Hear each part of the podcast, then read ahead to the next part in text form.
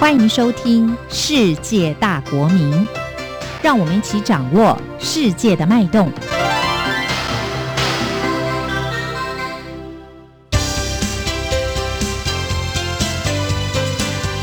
公民新世界。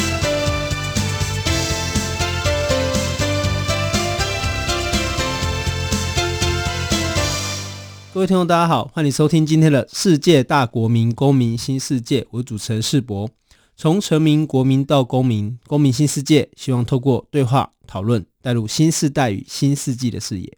我相信大家都跟我一样哦，平常都喜欢在下午茶的时候喝咖啡，吃一点甜点。但是大家都知道，天然的香草荚其实是很珍贵的，而且布丁里面一点一点黑黑的，其实也就是香气来源的香草籽。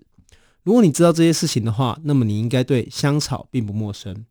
但是你知道香草其实已经不是国外来的植物了吗？台湾自己也开始种植自己的香草。过去我们对于客家庄的印象都是仙草，哦，黑黑的，哦，可以做成果冻。但是现在在我们龙潭客家庄，不只有仙草，也还有香草。我们今天就先请邀请来了龙潭香草职人钟炫时来跟大家介绍一下。我们台湾自产自销的香草产业。好，Danny，要不要跟大家打个招呼？大家好，我是来自龙潭的钟炫石，丹尼。我们大家都叫那个炫石叫丹尼哥啦，哈。那丹尼，其实我认识你的时候啊，我对你的印象是一个桃园龙潭的民宿主人呐，哈。那要不要先跟大家介绍一下你的本业，也是你的秘密空间？OK。啊，我现在比较算正职的工作，其实是在做民宿。我们在龙潭地区开了一间民宿，叫做乌树林从前从前。那啊，我们开民宿在，其实，在桃园地区来说，在呃大溪和复兴乡其实是民宿的主力。那在呃龙潭其实不太是一个观光圣地，所以我们龙潭到目前为止也只有三间民宿而已。所以我自己在开民宿的时候，就希望打造一个。不一样的空间，因为我们没有呃复兴乡的好山好水，那我们必须要让我们的空间更加独特一点点。所以我们的民宿叫做乌树林从前从前，又叫乌树林 Before。其实 Before 是呃 Before 的意思，四个 B 的意思，就是 Book、Beer、Bed and Breakfast，那就是呃 B and B 就是民宿的意思。那我有大量的书籍，还有我很爱喝啤酒。所以造成了一个非常独特的空间，让呃来龙潭的旅人可以喜欢上这个地方。那 Danny 为什么会从民宿跨到香草种植啊？因为其实我那时候听到你有这个香草啤酒的事情的时候，嗯、我是蛮意外的，而且那个香草还是你自己种的。嗯、对，那其实是一个非常偶然的机缘呐。好，那其实我呃世博认识我的时候是比较晚期了。那我一开始回到龙潭，我们是开了一家餐厅。好，那这个餐厅是专门做西餐的，所以我们对香草这个植物一直都不陌生，因为我们有做甜点的部分。对，那刚好一个应援聚会，我们家的附近有一位种植达人庄先生，哎，他说，哎，我有种这个东西，你要不要使用看看？对，我用了之后觉得，哇，原来桃呃在台湾可以种植的香草荚的品质可以这么好，因为我们比方去卖场或者去。Costco 买的香草荚都干干扁扁，然后又贵，那可以种出自己可以种出这样的香草荚，我觉得是一件非常奇特的经验。对，于是他就说，那如果你想要种，我可以教教你。对，我就从那个时候开始，就是先少量的去学习种植香草，因为当时我其实是算比较忙的时候，所以就是又有开餐厅又有民宿，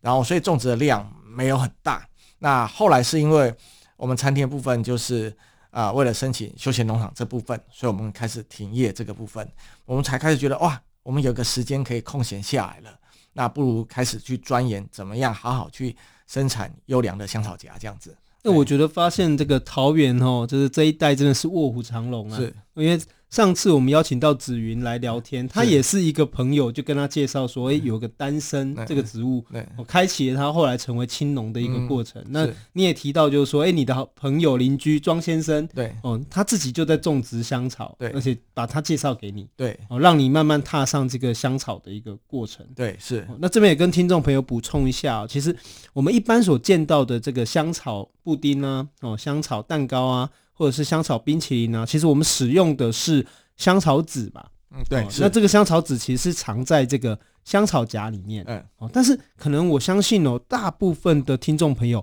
应该都不知道说到底香草长什么样子，它究竟是什么样的植物。嗯，Danny 要不要跟大家介绍看看，说到底香草是我们想象中的草吗？对还是它长什么模样？好的，那因为啊、呃，大家。可能在台湾的名称上啊，我们现在其实谈到香草这东西，大家都其实以为是迷迭香啊、百里香啊、薄荷啊这些所谓香草植物，我们叫 herb。对，那其实那 vanilla 它在翻译的时候又叫叫香草，所以很容易把这两个东西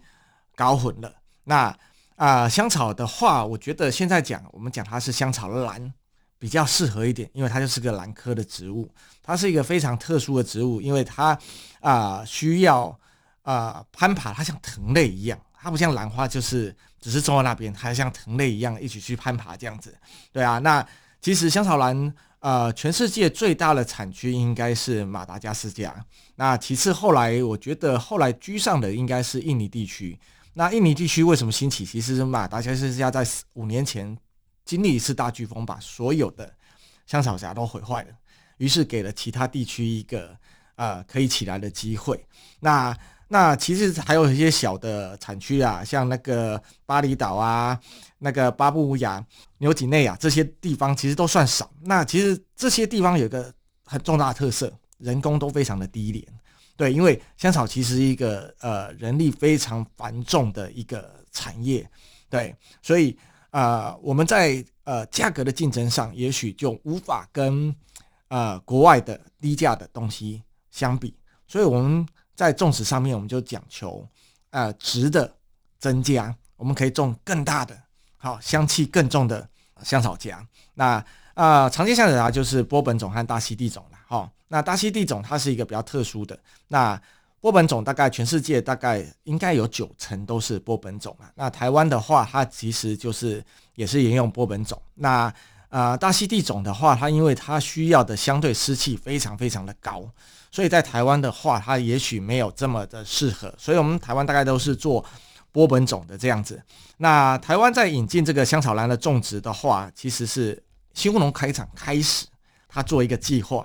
他想要种香草荚这件事情，然后开始技转这件事情，所以会造成现在台湾其实已经越来越多人种植香草荚这个东西。那目前的种植面积大概是十五到二十公顷。对，那个东西没有非常精准的去算它的面积大概多少，大概大概就是这样子。那目前的产量大概可能已经超过一公吨了啦。那等到如果说六公顷的话，我们预估的话，呃，会到二十公吨。如果到时候，因为他们是陆陆续续种，就像我的陆陆，我的香草荚是陆陆续续种，我有些已经开始结荚，但有些还没有。对，那我觉得未来如果二十公顷都结荚，大概可以到达二十公吨的这样的产量，这样子。哎，那你这边想问你哦，你说那个庄先生介绍给你的时候，嗯、你是几年前就开始种植这个香草，而且你目前的面积大概有多少？我们大概他呃认识他的时候，大概呃就是我开民宿前，大概五年前这样子。对，那一开始我大概种植不多啦，可能几十棵而已。对，那后来是陆陆续续，我自己现在场内大概啊、呃、大概有两三百棵左右的量在那边种植。那这个东西，因为我们一开始就知道种植是一个很漫长的过程了，对，所以我们也没办法一开始就投入这么大的心力全部种植。我们跟大家补充一下哦，这种香草这种植物哦，那刚才说是一种兰，有点像兰花，对，兰花，但是它是使用半日照植物哦，所以它需要在网室或者是有一些遮蔽的空间内才能够这种种植，而且它需要蛮长的时间啦。对啊，因为。现在我们来说啊、呃，我们说半日照，可是台湾大概遮光率会到达百分之六十到七十左右。呃，热是一个问题，就是呃，我们希望，因为遮网室其实温度不会遮蔽太多，只是我们还是要适当的可以去调节它的空气这样子。那因为其实种植香草荚来说，因为要设施嘛，那设施来说，呃，我们预计来说。一分地大概都要差不多一百万的设备费用，所以你想想看，要种到一甲地，就是一公顷的话，其实要花费不少的钱啊。第二，其次是因为在种植方面，它从苗开始到结荚这件事情大概要四年。那第四年开的花其实没有非常多量，它其实是少量的。对，然后第五年以后它才会是比较稳定的开花期。所以变成你开始搭设施到你生产，其实你要过四五六年没有收入的日子，我觉得那个是才是种植香草家最辛苦的事情。那啊、因为呃香草是一个很娇贵的植物，它的呃所谓的授粉全部都是人工授粉，所以它每一株它每天都会开一朵花，然后你每天都要早上去授粉，如果没有授粉，那今天这朵花就报销了。对，那个就不会结果，所以它一天就是开一次，一直循循转，你每一个看你有开花的，你就是要授粉，然后隔天你就可以知道它有没有授粉成功。那我们这个时候大概都是四到六月开花了，好，那开花之后，我们授粉之后，它还要经过八个月的时间才能收成。那最早的可能十二月可以收成，那大量的话大概都是隔年的二三月才开始收成。那收成之后，我们就是要做呃所谓的呃发酵过程嘛，陈化过程。那大概又还要六到九个月这个时间，所以你你那个时间是非常非常漫长的，就是你从开花到你有有成果出来，其实要蛮大一点时间的。对，所以我们只能说我们慢慢的增加，让时间去换取那个。慢慢的增加，因为我们一次投入的呃金额可能没有那那么多。不过听起来真的是一个蛮漫长的过程哦，就是随着你一边有一个至少有一个民宿这个行业，对，可以维持你的生活，但同时你也可以慢慢的尝试去种植香草这个产业，是。哦，或者是说让香草这个也是一个尝试的一个过程，是。哦，因为你听起来就是你光种下去要四五年的时间才能够。开始有一点点收获，那其实这四五年当中可能就会有一点点辛苦嘛。呃，对啊，因为你可能面临它可能会植株会死掉，可能会有病害之类的。那其实做这件事都是一个非常大的冒险啊。只是我自己觉得，它对台湾的农业来说是一件非常好的事情，就是说它的种植面积不会像稻米或者是茶叶，它需要大量大量的面积才能有。呃，一定的收获量，它其实可以用比较小的面积，可以达到一些收获量。我觉得在呃台湾在农业的转型上面，它事实是需要一些不同的啊、种植的东西来增加它的丰富度，不会因为说高丽菜过度种植跌价，凤梨过度种植跌价，香蕉过度种植跌价。我们希望它是一个非常稳定，可以增加农民收入的一个方式。欸、那刚刚有提到，就是说那个收获之后啊，需要蛮多阶段才能够让它变成我们现在所知道的香草籽。对，那可不可以跟大家介绍一下这个阶段是哪些步骤？OK，我们呃，我们自己以我们自己的话来说啦，我们的阶段就是杀青啊，第二阶段是快速发汗发酵，第三个阶段是缓干，第四个阶段是陈化。好，那杀青的部分其实它就是用六十五度的水，然后去让它。过去啊三十秒左右的时间，它其实这个作用是让植物说好了，我们不要再继续成熟了，你现在的生长是可以停止了，停止了。好，那因为嗯，一般水果就是我们放着越来越成熟会烂掉会腐败，所以我们先告诉这个香草荚说，好，现在你已经够成熟了，所以你不用再再熟了，我们到这个阶段就 OK 了。好，那就会进入下一个阶段，叫做。快干发汗发酵，那我们会利用呃晒太阳的方式，然后加上呃可能会晒个一两个小时左右，就会把它包起来，让热度储存在呃香草荚里面，促使香草荚里面的水分快速蒸开到表面上。因为香草荚的皮其实蛮厚的，如果我们不经过这个阶段，它其实没有办法先把它自己本身大量的水分排出来。因为如果你不排出来，因为你已经杀青过了，它已经不再成长了。我们把水分排出来是防止它腐败。对，那第二个就是快干，就是我们就是发汗之后，我们把它擦干再晒，擦干再晒，这是快干。我们就让它快速的把水分排到最低。然后在这个阶段的时候，呃，所谓的葡萄糖香草醛这个东西，香草素就会开始。链解变成葡萄糖跟香草素两个原则。那葡萄糖香草素它是一个糖类结合香草素的东西，所以它是不会有香味的。当它开始链解之后，变成葡萄糖跟香草素之后，香草素就是一个香味的来源。对，我们就希望这个香味来源越来越多。对，然后它也会有一些糖分的残留在香草荚里面。好，我们就利用这个方式，让它的香草素的东西越来越多，然后让香草荚越来越香。这样子是。那最后的陈化是什么啊？呃，接下来还没到陈化，就是缓干，就是你到了一个阶段，大概我们丧失水分到了。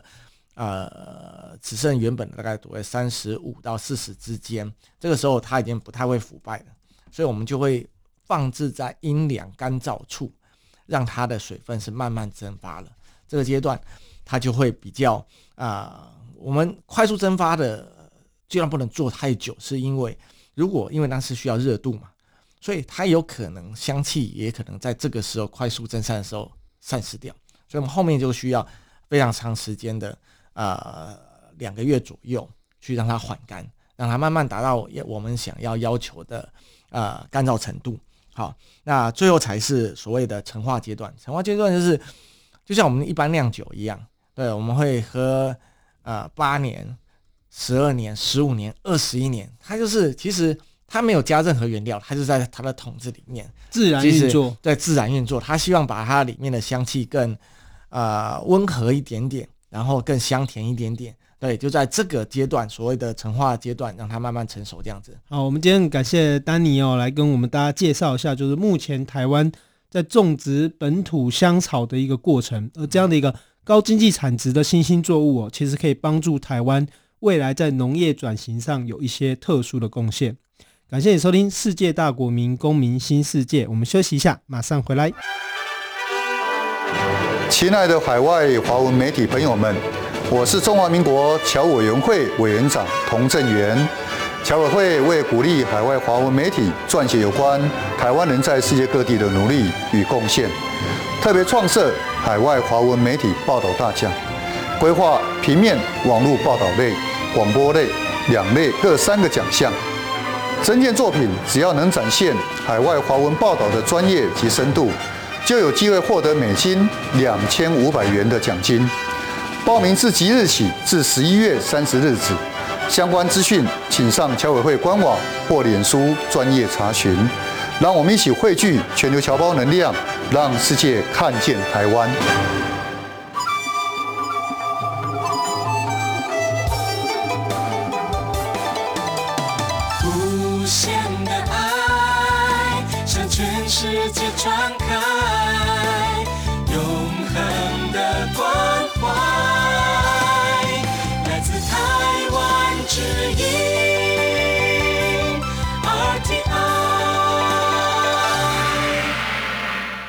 位听众，大家好，欢迎你回来《世界大国民公民新世界》。我们这一集邀请的是龙潭香草职人钟炫时丹尼，来跟我们大家谈谈台湾本土的香草种植以及它的产业发展。但是在继续聊聊之前呢，我想先跟大家分享，就是丹尼其实在做香草之前，他就有做过一个不同的实验，他结合了这个客家特色的酸甘茶跟啤酒，然后产生了一个特殊的酸甘茶啤酒。那你这个想法后来是不是也是促成了你继续做香草啤酒的念头呢？要不要先跟我们聊聊酸甘茶啤酒的故事？OK，好。那其实我回到龙潭之后开民宿这件事情，我其实一直在想，我们到底还可以提供客人除了住宿之外的什么东西？对，那一开始我们是跟呃福源茶厂，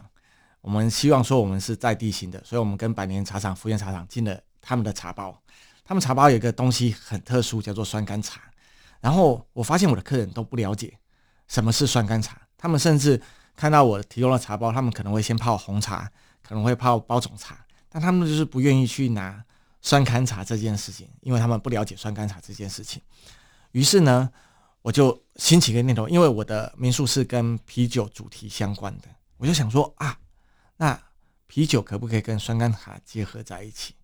当客人如果喝到这个酸甘茶啤酒，觉得嗯，真是一个有趣的产品，我再去研究什么是酸甘茶。而且我有了一个酸甘茶啤酒之后，我跟客人在介绍酸甘茶这一样产品的时候，他更能觉得哦更有兴趣，他会很仔细听我，呃为什么呃酸甘茶要九蒸九晒，它到底是用什么东西做成的？为什么只有客家庄有这件事情？它变成是一个我民宿很重要的跟客人聊天的故事来源。对，那我觉得经过这样的沟通，我发现，呃，我们在做产品的时候，第一个就是你要跟本地自己结合在一起。对，那龙潭就是一个客家庄，它就是产酸甘茶。那我把这个东西跟我们龙潭的啤酒厂合在一起，它就是一个新的组合。对，那接下来也就是因为后来我为什么呃种了香草荚之后，我会想还是以用啤酒来做一个。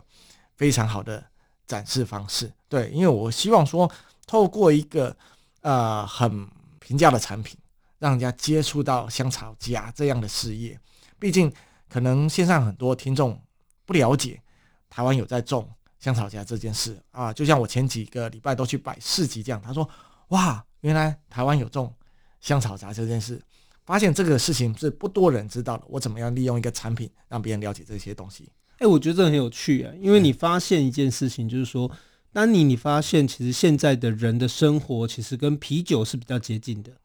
可是它可能距离酸甘茶比较遥远。嗯，那同样的，我们可能平常在吃香草冰淇淋，可是我们不知道香草是什么植物，我们也不知道原来台湾有产香草，所以你就透过了啤酒，其实是想要让大家去接近一个。比如说传统的客家文化，传统的酸甘茶，嗯。同样的，你也让大家接触到一个新的东西，就是台湾也开始在做农业转型、农业改良，然后我们有新的一种比较具备高经济产值的作物，像香草。嗯，所以其实这也是一种华丽转身啦，就你帮助我们的作物跟我们的传统文化重新被看见，这样子。对，因为对我们来说，啊、呃，伴手礼只是一个工具，它是带动农业生产。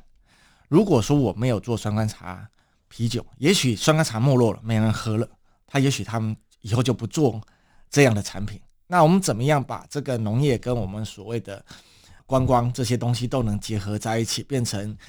可能未来是我们乡镇的一个特色的产品，也不一定。对，我只是想说，把我们自己龙潭在地美好的农产品，利用另外一个形式带给大家，让大家认识说，哦，原来就有这些产品这样子。所以其实丹尼就是在推广这个龙潭客家庄的食衣住行嘛，哈，各个面向上都让来到龙潭的人可以有真正的体会啦。对，因为我觉得旅游就是这样，旅游就是叫五感体验嘛。对，你什么，你从听的、看的、吃的、喝的，所有的体验都要感受到。我希望大家能够，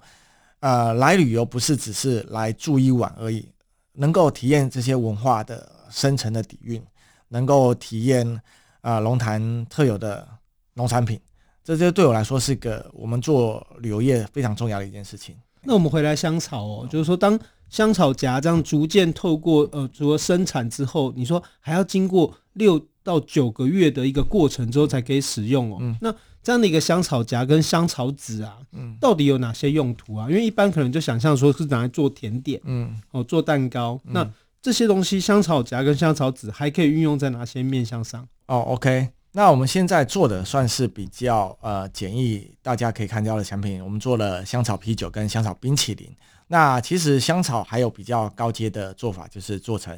香水，对，它就是一个非常好的风味，它是一个余情效果的风味这样子。对，那可能这个部分它的技术面会比较大一点点，所以我们目前啊、来说，我们可能没有做这样子，但我们呃就希望因为。一般的人做香草荚，他可能一根香草荚，他可以用非常久。对，我们只是想说，我们可以变化一个比较多，可以大家可以常戴在手边的东西。对啊，那像我自己有想过，我们来做个香草爆米花好了，应该没人爆米花做这种口味的吧？对，那它现在也可以做成呃所谓零食罐装的东西，这些等等都是未来我们在未来想要钻研香草这一个行业的时候。除了一根根的香草荚的贩卖之外，我们还有什么样的管道可以推广香草这件东西？所以有两种方式嘛，一种方式是销售这个农作物嘛，是就是说把农香草荚或香草籽就是作为一个产品，然后贩售给别人做加工。对，对那第二种方式是自己做加工。对，那我比较好奇就是说，比如说哦，我们我们可能知道，呃，甜点是使用香草籽啊，它可能想香草荚剖开，然后把香草籽取出来，那可以拿来做甜点。那香草啤酒是怎么做呢？它是把香草荚整个拿去浸泡，还是说它也是要把香草籽取出来？呃，香草这个东西哈，我们呃一般我们在市面上我们看到我们运用香草来说，我们大概就是一般不是用呃香草荚，就是所谓的香草精。那其实香草精也是一个算是农产品加工的方式，它其实把整根的香草荚里面，我们泡在 Vodka 或者是莱姆酒里面，让它呃经过一年的时间，让香草的本身的呃所有成分融入在酒精里面，然后我们再跟酒精呃那些呃所谓的香草精，再跟我们啤酒制造的时候对合，对，那但是选择。呃，啤酒的基底就非常重要。我这次选择的就是小麦啤酒，因为小麦啤酒就有奶油味，我觉得跟甜点的味道非常像，结合在一起，我就觉得嗯，是个非常绝绝配的东西。而且小麦啤酒，第一个它不苦，第二个它本身就香甜，我觉得比较像女性。一般来说，啤酒都主打男性市场，我希望我们这个香草啤酒是所谓女性市场可以居多的一个产品，这样子。哦，所以其实这个除了我们刚才讲的香草冰淇淋、香草啤酒、香草爆米花、嗯、香草精，乃至于香水，嗯、其实都在运用这个植物做出各种不同的面相。对，那最重要的是，你有提到台湾虽然没有办法在量产量上面然后取得优势，可是台湾在香草荚的厚度，也就是品质上面，然、嗯，其实是有一些比较特殊的地方。对，像我目前来说，我们啊、呃，台湾在种植香草部分就是比较分散。我们没有一个比较集中的区块在种植这个东西。那其实，呃，一般来说，我们常常看到的，呃，市面上我们香草有分级制，大概十八到二十公分都算大只的，对，二十公分以上的都算是特级货。大概我们家自己可以种植的产量大概是八成到九成都是二十公分以上的。对，那在香草醛的含量上面，一般来说，国外的大概就是十八到二十。我们的可以到二十到三十的含量，对，所以在值的方面，我们都比别人优秀。好，那因为这个优秀的部分，我们进攻的市场可能就不是主打低价市场，譬如说日本，譬如说澳洲，譬如说纽西兰，好，这些地方，好，他们不会因为只考虑价格的因素，而是考虑这个香草荚本身的啊、品质的问题。我觉得那个都是未来的走向。那因为目前的量可能没办法做到一个非常大的出口量，我觉得是能不能鼓励越来越多人来从事这个行业，把这个行业做大，让我们的竞争力更强一点点这样子。我觉得换个角度来讲，其实台湾不一定要在产量上面赢过别人，可是我们可以选择另外一种不同的市场，我们走高端的，或者是让人家看见台湾农业的这个技术实力。其实这也是香草产业的一个可能性。对，是对，我觉得而且它的呃所谓的。单价高，所以你只要少量一年一次的出口量，就可以占非常大的出口产值，这样子。哎、欸，那丹尼，这样我想问你哦，就是目前你自己也这个从事农业，然后关于农业以及农产品加工，甚至于未来的出口，你目前对于这些面向上面，你有没有什么观察跟建议啊？建议就是呃，因为像香草。虽然我们呃所谓的面积到十五到二十公顷，啊，其实大家都还是各做各的，对啊，我会觉得非常可惜，对，而且呃香草产业在台湾是一个比较新兴的产业，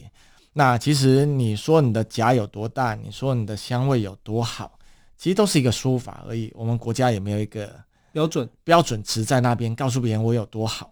所以对我来说，我我我觉得我现在比较像的工作，想要整合这个产业面。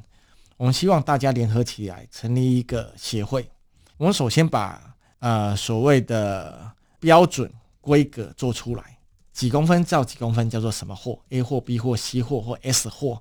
这个等类。然后我们做像咖啡或红酒一样，有所谓的香草轮。我到底这个香草产生的出的这个香味里面包含了什么味道？对这个香草论，我们阐释出来，然后我们希望做每一个农家都有呃产品履历，我觉得这才是对未来我们在做农业推广或者是呃出口这样子。也许每一个农场它现在能拿出的量不够多，也许两个农场、三个农场，他就可以拿出一定的规模的量，可以给某一个产线，比如说日本这条线或者是韩国这条线，哪一条线都有一个可以。可以做的事情，这样。好，我们今天其实很高兴邀请到丹尼来跟我们分享，他作为一个民宿的主人哦，然后现在也开始在做一个香草的职人的一个心路历程。我是主持人世博，感谢你的收听，《世界大国民公民新世界》，我们下周再见。